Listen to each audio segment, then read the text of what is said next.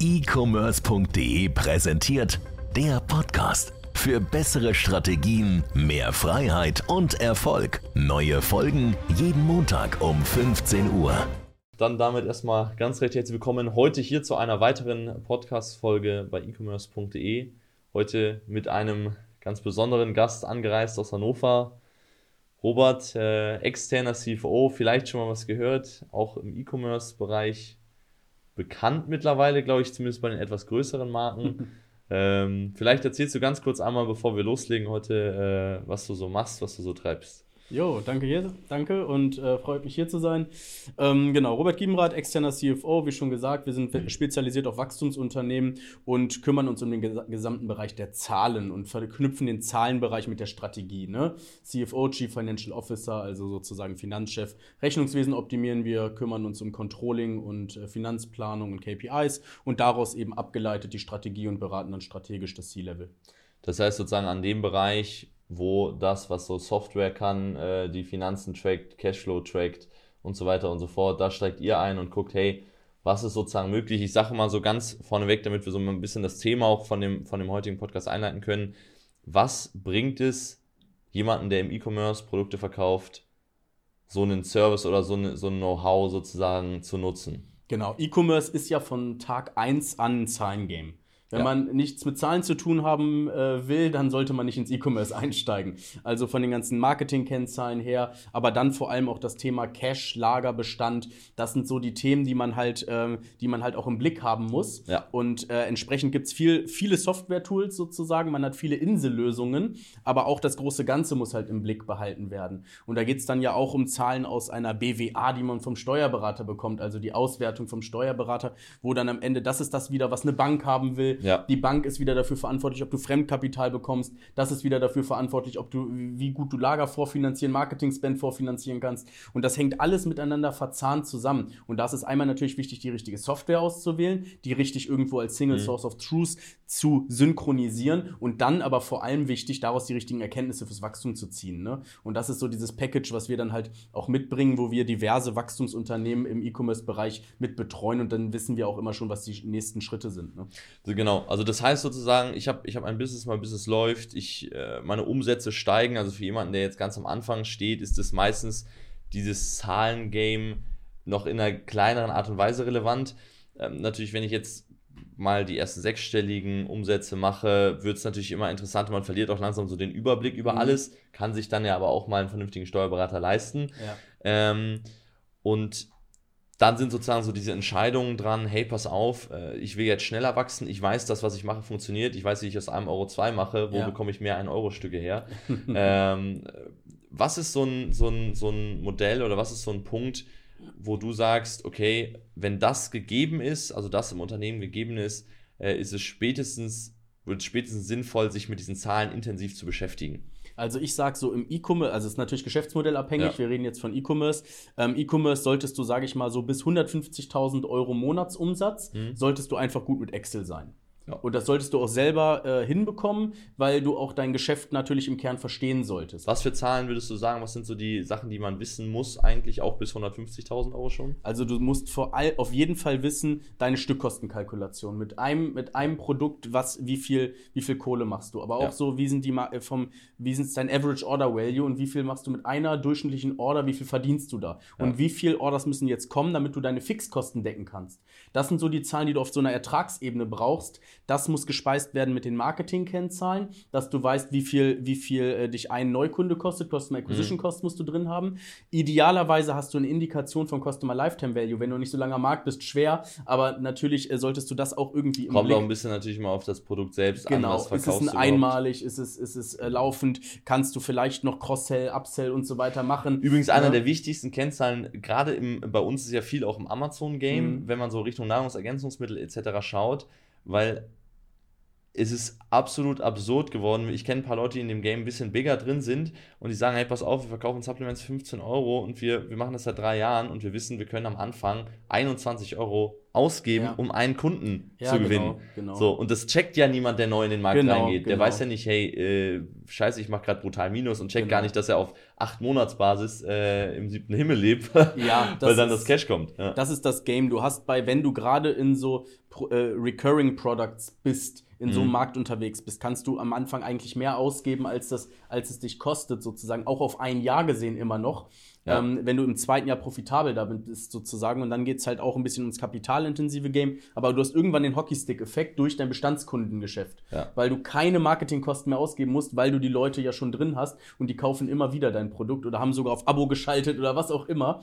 Also das sind so die Themen, die man dann da sich aus dem Marketingbereich mit anguckt und dann übergeordneter Natur bilanziell, wenn man in der Finanzwelt jetzt äh, spricht, geht es darum, die Bilanz, äh, die Bilanzrelation im Blick zu haben und das ist im E-Commerce ist es immer so, du hast halt Cash und Vorräte, das ist so dein Ja. aktives Working Capital sozusagen und es ist meistens so, wenn Cash oben ist, ist Vorräte unten. Wenn Ja, ja. Vorräte oben sind, ist Cash, Cash unten. unten, ja, und ja, das ja. musst du halt richtig ausbalancieren, damit du auch weißt, weil es wird, es wird unübersichtlich. Einfach, wenn du dann, äh, du musst. Und du kannst dich upgraden. selbst auch handlungsunfähig irgendwo machen, wenn du diese Balance nicht hältst. Weil wir hatten das zum Beispiel bei uns selbst am Anfang des Öfteren, dass wir dann gesehen haben, hey, pass auf, wir haben jetzt äh, so viel Cash sozusagen investiert in Vorräte oder Ja, ja. Lagerbestand, Ja. ähm, äh, vor allem auch im neuen Lagerbestand, dass unser Cash eigentlich bei, gegen Null gelaufen ist. Ja. Wir hatten zwar ein paar hundert K dann in, in Ware, aber dann konnten wir bestimmte Produkte nicht nachbestellen, Ja. die wir eigentlich hätten nachbestellen Genau. müssen, weil es ein Planungsfehler Genau, war. genau. Äh, das juckt niemanden, der jetzt am Anfang äh, 15.000 Umsatz macht. Da Ja. braucht man das auch noch nicht so in Ja. der Art und Weise. Aber äh, wenn man dann mal in diesen sechsstelligen Bereich geht, dann verliert man halt auch gut und gerne mal auf einen Monat gesehen dann Genau.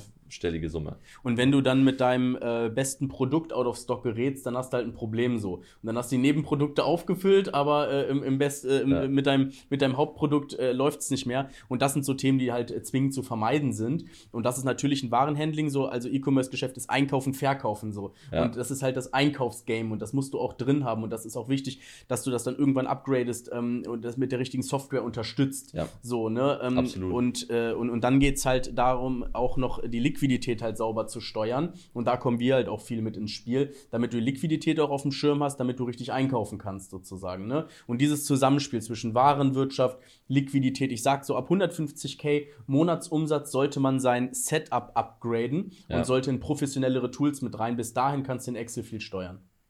Absolut.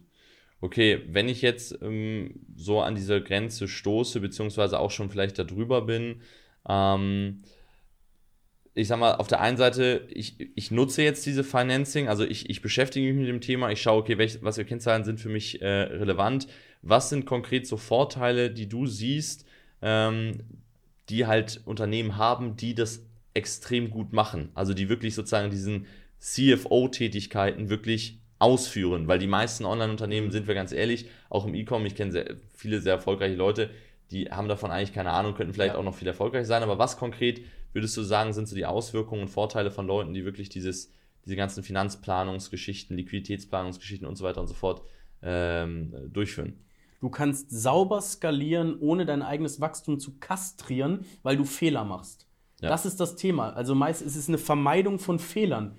Und ähm, du, entweder hast du einen Fehler, dass du eine Fehlentscheidung gemacht hast, so sollte ich das Produkt nutzen, sollte ich jetzt schon in, äh, da und da in die UK, Pan-EU expandieren, sollte ich das tun oder nicht so. Und das kannst du, auf, wenn du es auf einer Basis einer Szenariorechnung durchkalkulierst und sagst, okay, so viel Lager zusätzlich brauchst du jetzt. Das ist die Smoke-Tests für Marketing, Ja, die ja. du machen musst. Das ist ja brillant über Amazon durchführbar. So, du kannst ja richtig geil antesten, solche, Ja, solche neuen Märkte und so. Und wenn du das richtig im Spiel hast, ein richtiges Budget dafür freigegeben hast und dann da richtig für einkaufst, dann kann das, diese Expansion einfach super erfolgreich auf einer Zahlenbasis durchgeführt werden, anstatt dass der Management bei Konto stand, äh, ja, äh, mir hat ein Bekannter gesagt, ich soll das machen, so, Ja. und, äh, und, und rein da und dann äh, baust du wieder, baust du wieder Scheiße, dann ist, hast du auf einmal wieder entweder ein Cash-Thema oder ein Vorratsthema oder out of stock oder äh, Ertragsthemen, die dann auch mit reinkommen. Und Ja. wenn du ein Ertragsproblem bekommst, dann bekommst du zwangsläufig ein Liquiditätsproblem nach einer gewissen Zeit. Ja. Und äh, das ist dann eben schwierig. Und wenn du gerade mit den Zahlen super aufgestellt bist, triffst du richtige Entscheidungen, kannst sauber durchskalieren Ja. und, äh, und hemmst dich einfach nicht, ne? Ich glaube, das ist auch ein riesiges Ding, einfach diese Opportunitätskosten, die du wieder hast. Ähm, zum Beispiel auch eine Sache, die wir am Anfang falsch gemacht haben, selber noch, äh, war so diese, dieses fehlende Wissen, jetzt gerade auch im E-Commerce, hey, welcher Euro dreht sich eigentlich am schnellsten oder wo, welches investierte Geld lohnt sich und rechnet mhm. sich am meisten? Ähm, weil wir da am Anfang festgestellt haben, erstmal bei einer Produktpalette kann es ja ganz unterschiedlich sein. Es kann sein, dass du zum Beispiel in einem Produkt äh, verkaufst einen Lederhandschuh und einen Stoffhandschuh und beim Lederhandschuh wird aus einem Euro zwei Euro mhm. und beim Stoffhandschuh aus einem Euro ein Euro zehn ja. und es dauert noch doppelt so lange und du investierst und schiebst aber immer die gleichen Ressourcen in beides rein. Ja. Das ist ja total schwachsinnig. Ja. Sehr sinnvoller, die Ressourcen dann mehr zu verteilen und auch in Zukunft sich mehr in diese Richtung zu bewegen. Und viele Leute sehen das oder messen gar nicht das. Ja. Also das sind auch schon Dinge, die sollte man schon vor 150.000 Euro genau. mitbekommen. Ähm, hey, wie wie gut ist es wirklich? Weil du hast im E-Com auch ganz viele Kostenpunkte. Ähm, seien es Ads auf der einen Seite, seien es Fixkosten, seien es äh, Hersteller, Lieferantenkosten, Lagerkosten, ähm, auch wenn du Multichannel vielleicht sogar unterwegs bist, verschiedene Verkäufergebühren und verschiedene ja. Gebühren oder Kosten sogar. Und ähm, dann fehlt oft sogar den Leuten, also die Hälfte von den Leuten, die bei uns Neukunde werden und schon bestehendes Business haben, wissen gar nicht wirklich, wie viel Gewinn die machen. Ja. Also das ist halt immer ganz grob, was habe ich am Anfang vom Konto gehabt, am Ende, aber ja, mit den ja. ne, Bilanz beziehungsweise mit Lagerbestand äh, gar nicht mit einberechnet. Das heißt, eigentlich ist man komplett im Blindflug, man weiß gar nicht und hofft, okay, ich mache, gebe mein Bestes und hoffe, alles wird gut. Ja. Ähm, kann natürlich funktionionieren, aber man hat halt immer ein relativ hohes Risiko. Genau. Sellerboard kannst du dann lesen halt so, ne? Genau. Und äh, da, da hört es dann auf. Und ja. äh, da die sauberen, die Fixkosten sauber mit rein und, und Lagerbestand, Handling, ne? Immer wieder die Themen. Also das sind so, also hast halt super viele Komponenten im E-Commerce-Geschäft, wo du, wenn du das richtig handelst, äh, ganz großen Wettbewerbsvorteil halt auch hast. Ja. Ne? Ja, weil du eben die, das Cash hast, weil ich weiß nicht, wie es den Leuten oder wenn du gerade zuhörst, die Ressource, die am schnellsten begrenzt ist, ist immer einfach Geld. Genau. Es ist einfach, also im E-Commerce zumindest. Ne? Ja. Und äh, wenn das Geld nicht da ist, dann bremst es das Wachstum und äh, manche Leute sehen gar nicht, wo die in zwei Jahren stehen könnten, wenn das, wenn es diese Begrenzung nicht gibt, beziehungsweise die viel, viel, viel weiter aufgeweicht genau. wird durch eine vernünftige Planung. Das heißt, so eine vernünftige Planung hilft natürlich auch, Fremdkapital zu bekommen, genau. beziehungsweise genau. Finanzierung äh, zu erhalten. Ähm, vielleicht mal so, auch das finde ich auch jetzt nicht nur informationstechnisch, sondern auch mindset-technisch ganz geil, wenn du vielleicht mal was dazu erzählen kannst. Du begleitest viele größere und erfolgreichere Unternehmen auch. Ähm, wie, wie wird das da angegangen, das Thema? Nehmen die Leute Fremdkapital? Wie viel Fremdkapital wird da genommen? Wie läuft es ab?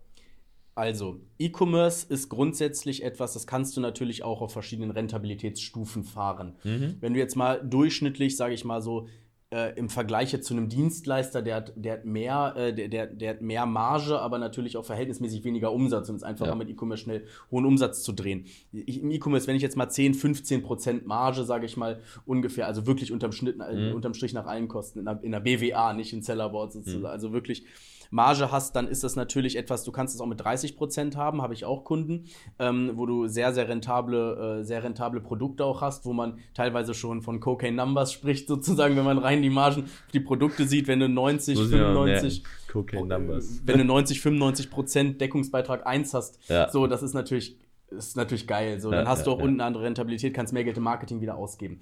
Ähm, dann hast du das Thema Fremdkapital später, weil du weil du früh viel Geld verdienst. Je nach Kondition, die du dann aber auch hast mit Lieferanten. Weil ja. wenn du jetzt zum Beispiel, wenn du deine Bonität nicht mal gemanagt hast, wenn zum Beispiel eine Kreditreform gar nichts von dir weiß, wenn du noch nie mit einem Warenkreditversicherer und so vielleicht mal gesprochen hast und, und jetzt im, im, im, im deutschen EU-Raum oder so sourced, dann kriegst du auf einmal, hast, hast du andere Konditionen. Dann musst du zum Beispiel äh, Vorkasse zahlen.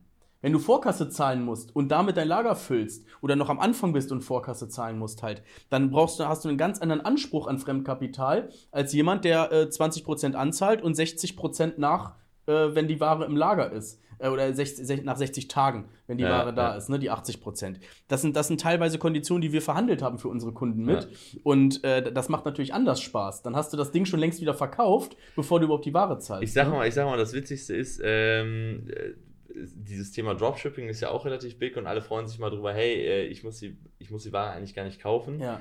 Also wenn du es richtig aufziehst, hast du in einem klassischen Handelsgame ist der eigentlich noch geiler. Also zum Beispiel, ähm, ich glaube bei Aldi ist es zum Beispiel so, die bezahlen ihre Ware meistens erst dann, wenn die Ware ausläuft. Ja. Das heißt, wenn die alles verkauft haben und das, dieses Auslaufdatum ist, dann bezahlen die erst ihren Hersteller das Geld. Das hast du natürlich jetzt am Anfang äh, schwierig, auch wenn Klar. du überschaubare Mengen, jetzt sehr kleine Mengen bestellst, wirst du das beim Hersteller schwieriger verhandeln können.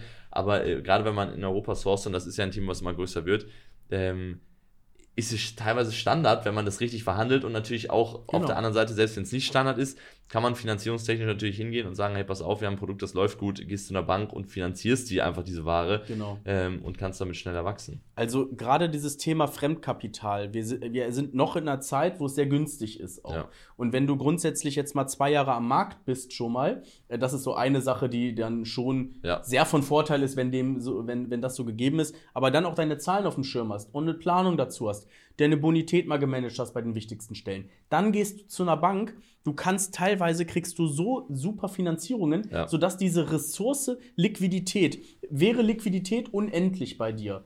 Wie dann, big wärst du, wenn du unbegrenzt wie big Geld wärst du? Wie big so, wärst du, ja. du kannst einkaufen, was du willst. Du bist niemals out of stock. Du kannst marketingtechnisch vorfinanzieren, wie du möchtest. Du musst nur irgendwann rentabel sein. Ja. Und das wirst du ja dann und du hast aber vorher die Kohle. Und wenn diese Ressource so gegeben ist, das heißt, ich habe teilweise im E-Commerce ist es ja dann so, du hast entweder so, bist du dann rentabel, wächst relativ langsam oder du holst dir Venture Capital, ein Business Angel oder irgendeinen ja, Investor ja. rein, der dann da Kohle mit reinwirft. Du musst früh Anteile abgeben. Wenn du es richtig steuerst, die Finanzen, kannst du auch erstmal Fremdfinanzierung von einer Bank aufnehmen, hast dann da mittel sechsstellig drin, kannst viel besser, kannst viel besser loslaufen und holst dir den Investor nach einem Jahr, wo dein Unternehmen schon wieder ein Jahr weiter ist und auf einmal gibst du, äh, gibst du für den, den Betrag anstatt 25 Prozent, gibst du 5 ab oder so von der Firma. Hast einen ganz anderen Hebel und deswegen, ich bin ein großer Freund vom Fremdkapital-Game in wachsenden E-Commerce-Unternehmen. Ja, unglaublich strong. Ist halt vor allem was für Leute, die wirklich mal ein paar Mio auch machen wollen und jetzt nicht äh, sozusagen auf einem fünfstelligen Umsatz im, im Monat natürlich bleiben wollen. In dem Bereich ist sowas, braucht man so, oder stellt sich die Frage wahrscheinlich gar nie.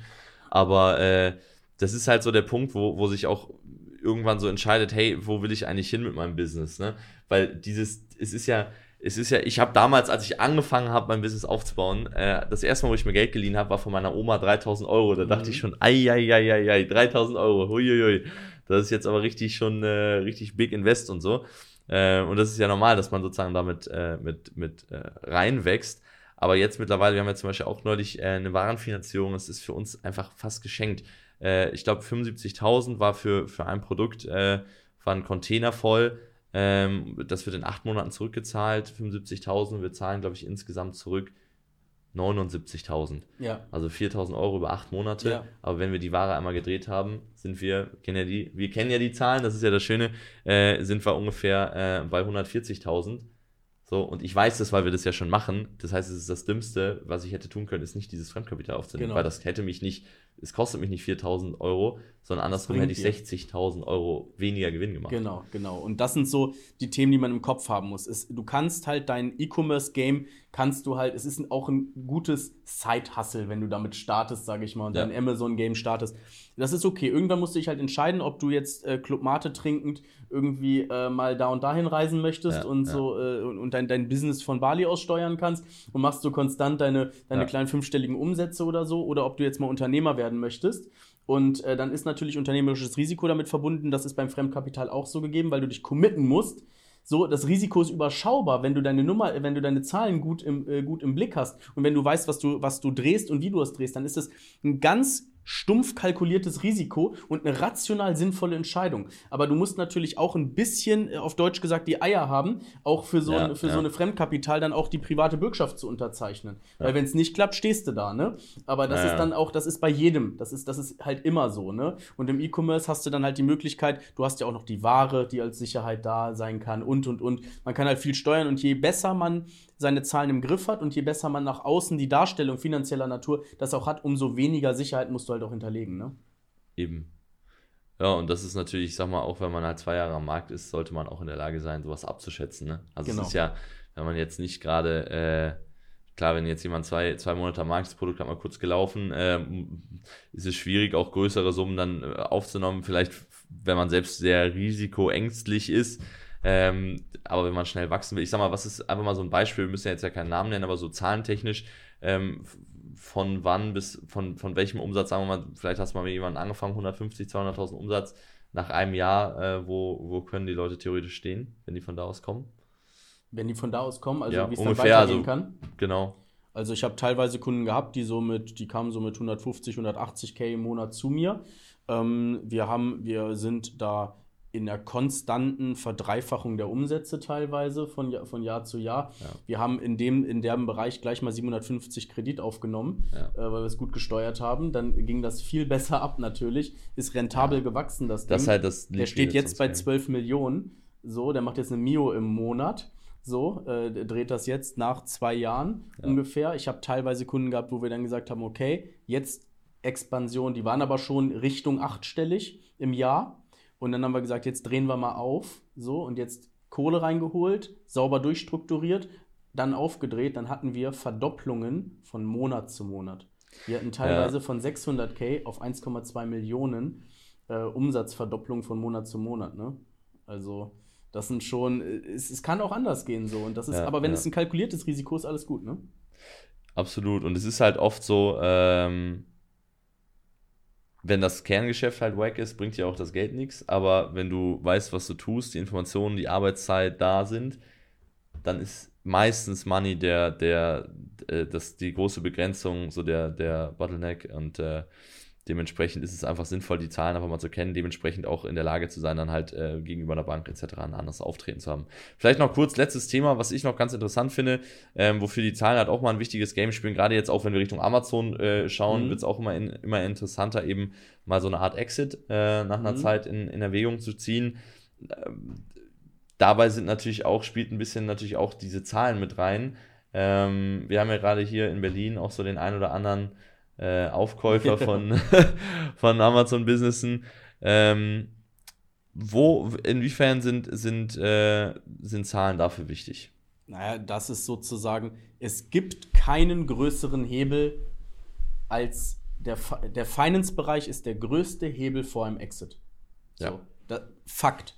Weil jeder, jeder Euro, der da auch äh, durch teilweise bilanzkosmetische, legale bilanzkosmetische ähm, Möglichkeiten dort äh, rumoptimiert wird, ist dann im Amazon-Geschäft zwischen 2 und 4 Euro wert, jeder einzelne Euro sozusagen. Sogar wenn du Multichannel bist, äh, kann das mal 8 bis 13 Euro wert sein, jeder Euro.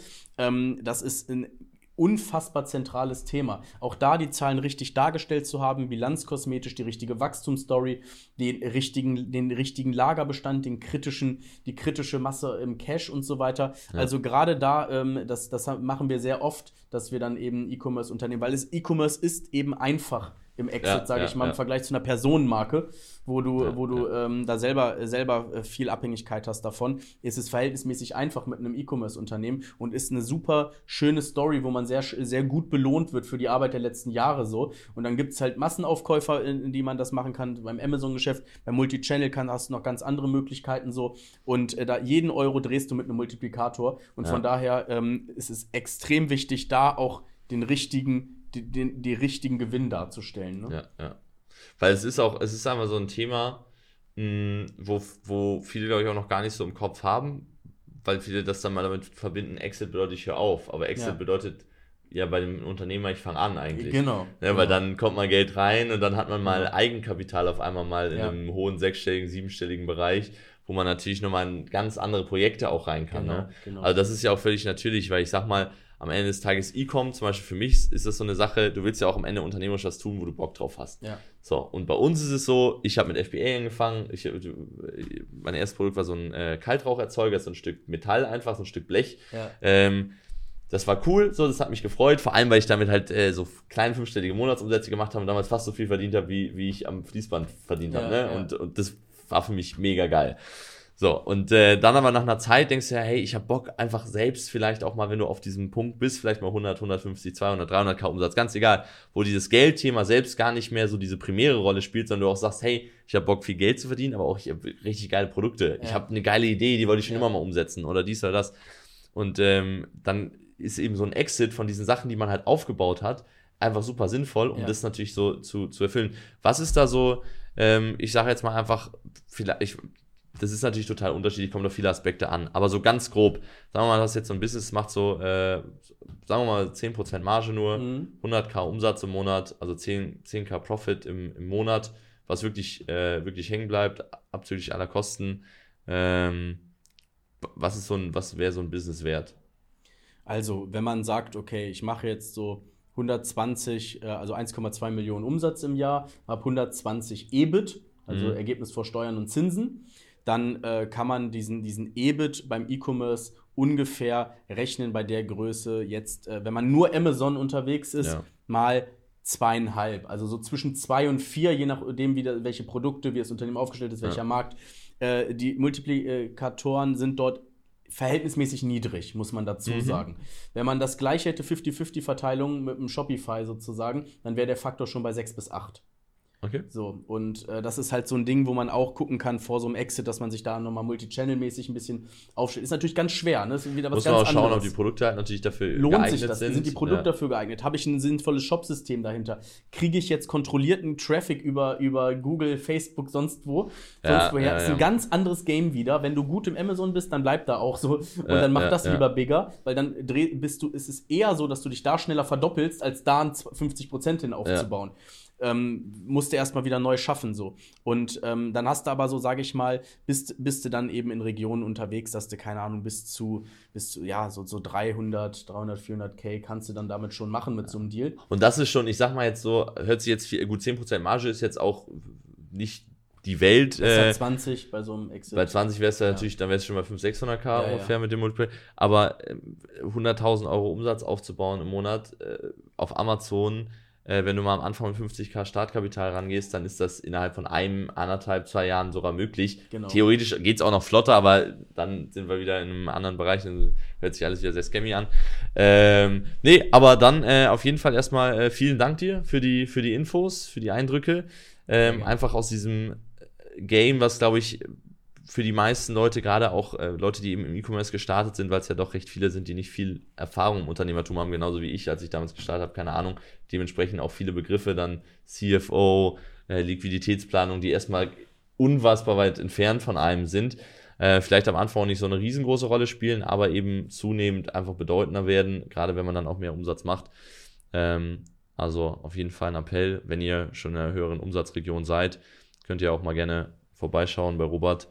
Äh, ich weiß gar nicht, äh, Seite ist ähm, rg-finance.de. rgfinance.de, genau. Wir haben ja auch den schönen Kugelschreiber äh, liegen. Nee, und äh, dann sehen wir uns äh, nächste Woche wieder. Bis dahin weiterhin viel Erfolg. Macht's gut. Ciao, ciao.